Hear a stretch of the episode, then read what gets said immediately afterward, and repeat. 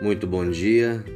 Olha só, quando a gente fala de, de espiritualidade, de saúde emocional, quando nós falamos de equilíbrio, saúde mental, é, é, é a gente trata de campos muito minuciosos. E eu quero falar para você, meu amigo, minha amiga, esses últimos dias têm sido muito difíceis, não é verdade? Tornando-se quase impossível não ser atingido pelos, pelos últimos acontecimentos. Estamos todos navegando nas mesmas águas, talvez em barcos diferentes, mas todos na mesma situação. Sabemos que cada ser humano é diferente um do outro. Alguns têm recursos materiais suficientes para enfrentar uma crise financeira Outros estão emocionalmente preparados para vencer diferentes crises. Fa fazer uma analogia às profundas águas do oceano, podemos dizer que alguns enfrentam ondas gigantes com um grande navio e quase nem sentem a sua agitação. Outros atravessam com um pequeno barco e sentem todos os efeitos dessa grande tempestade, dessas ondas Agora, o que falar daqueles que possuem somente um pedaço de madeira para se agarrar? Estão à deriva, quase a perecer em meio a essas possibilidades. Eu quero, eu quero saber como, como você se encontra. Como somos formados de corpo, alma e espírito, acreditamos que um depende do outro. Naturalmente, não podemos estar bem espiritualmente sem que o emocional esteja bem. A nossa mente, que é o centro das nossas emoções, deve receber um cuidado especial, da mesma forma como nutrimos e cuidamos do nosso corpo. O apóstolo Paulo nos dá uma receita certa para vencer as batalhas travadas do nosso pensamento.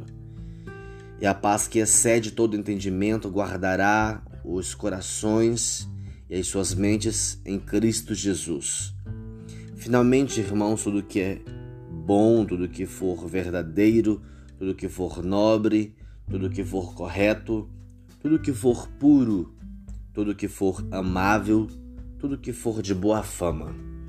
Se houver algo de excelente ou digno de louvor, pensem nestas coisas. Filipenses 4, 7 e 8. O segredo para vencer a batalha da mente está no poder de Jesus e na Sua palavra.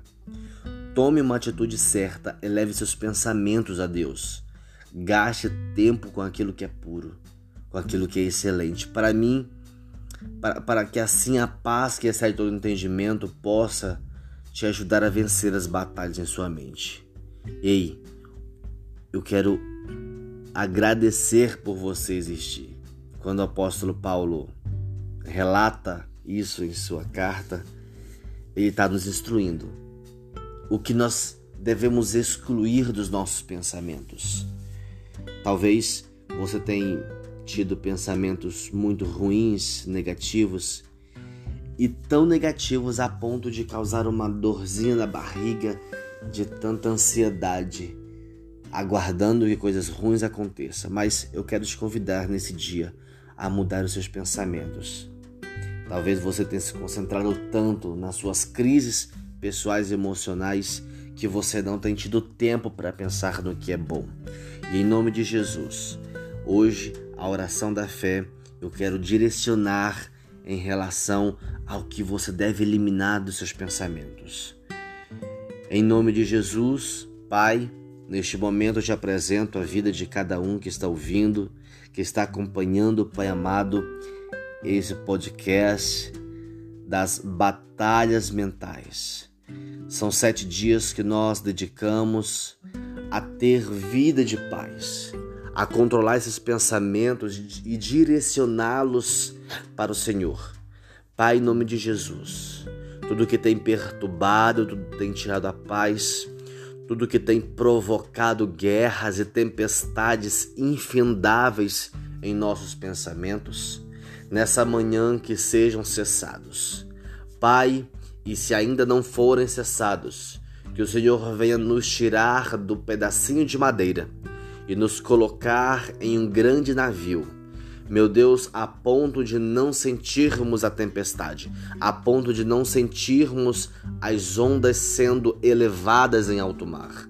Pai, no nome de Jesus, que nenhum de nós venhamos a perecer, mas que nós venhamos surfar sobre os nossos pensamentos, surfar sobre as ondas e nos alegrarmos em qualquer ambiente que o mar nos proporcionar.